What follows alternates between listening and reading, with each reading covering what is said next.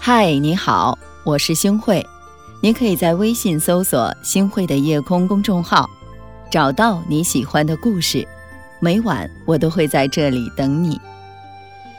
每天早起赶地铁，车厢里各种怪味儿，还那么挤，弄得人心烦意乱的。唉，今天食堂的饭菜又涨价了，那个鸡块真的是太难吃了，哪值二十块钱呢？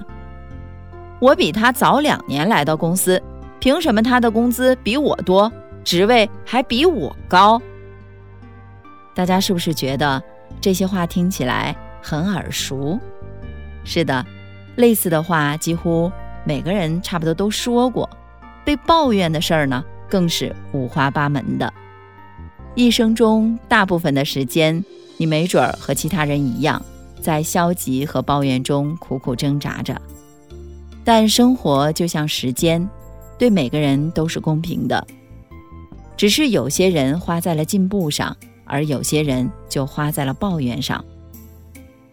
抱怨除了让别人讨厌，徒增自己的烦恼，什么都得不到，还浪费自己的时间。人这一辈子不如意的事儿十之八九，生活中总有些跨不过去的沟，过不去的坎儿，或许倾诉。可以让我们获得片刻的安慰。遗憾的是，往往一开口就是满腹牢骚，负能量扎堆儿。抱怨犹如搬起石头砸自己的脚，于人无益，于己不利，于事无补。夫妻相互抱怨，感情逐渐变淡；子女对父母抱怨，加深双方之间的鸿沟；下属对上司抱怨，上司。会欣赏这样的人吗？牢骚太甚者，其后必多异色。盖无故而怨天，则天必不许；无故而尤人，则人必不服。感应之理然也。曾国藩这段话恰恰说明，发牢骚要适可而止，不然就会招人嫌弃。抱怨呢，就好比口臭。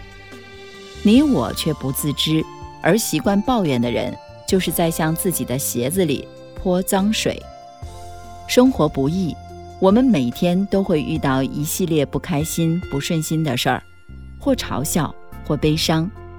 只是聪明的人选择一笑而过，放松心情，轻松愉快地过一天；有的人则动不动就怨声载道，总是觉得全世界都过得快活。唯独自己被亏待了，一整天的心情都随之变糟。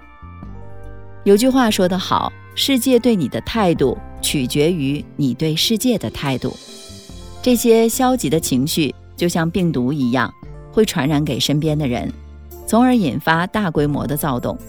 人生苦短，如果我们在抱怨上浪费时间，那大好的时光岂不是可惜了？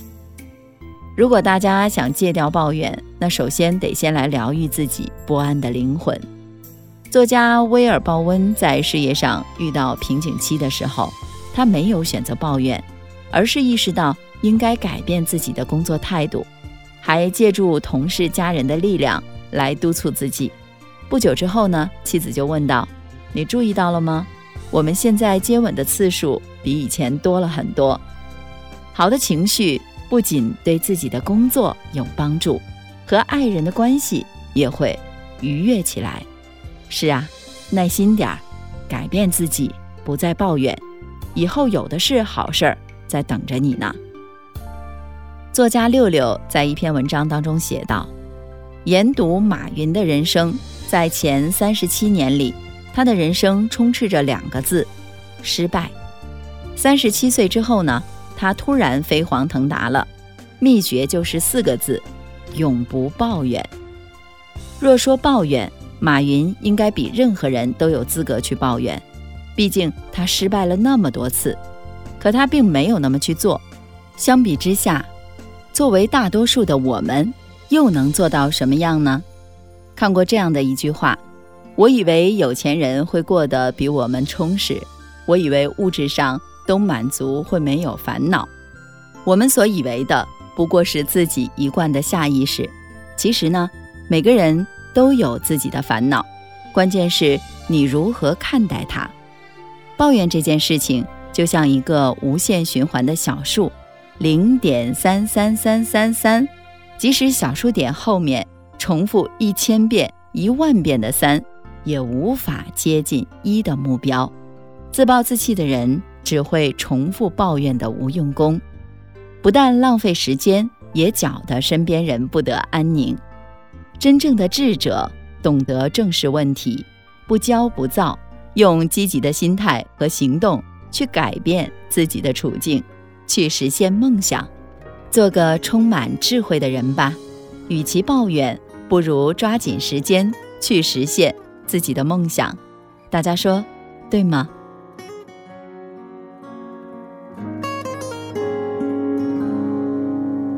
夏夜纸伞，白色的帆。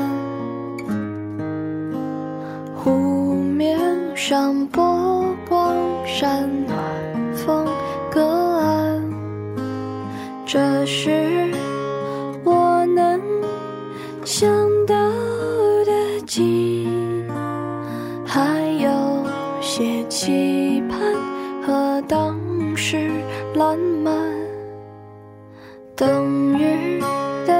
高山和耐寒的狼。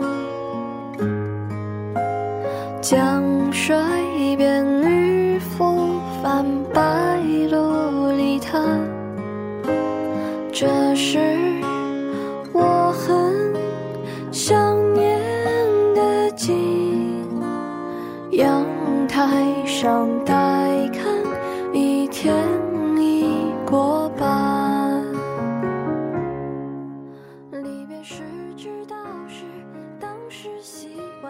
感谢您的收听，我是星慧。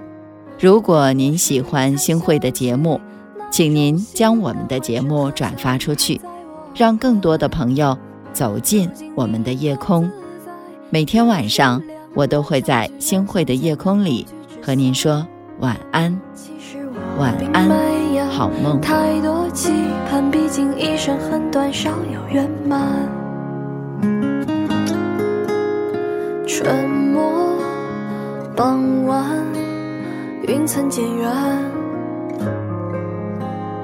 屋檐下燕归来，人面花开。那时我还记得的景，眼看春又来，却意兴阑珊。离别时知道是当时习惯，一切都很平淡，不觉出彩。雨落时才想起那种心安，欢声和笑语还在我耳畔。如今你各自在，城市两端相聚远，相见难，不聚只散。其实我并没太多期盼，毕竟一生很短，少有圆满。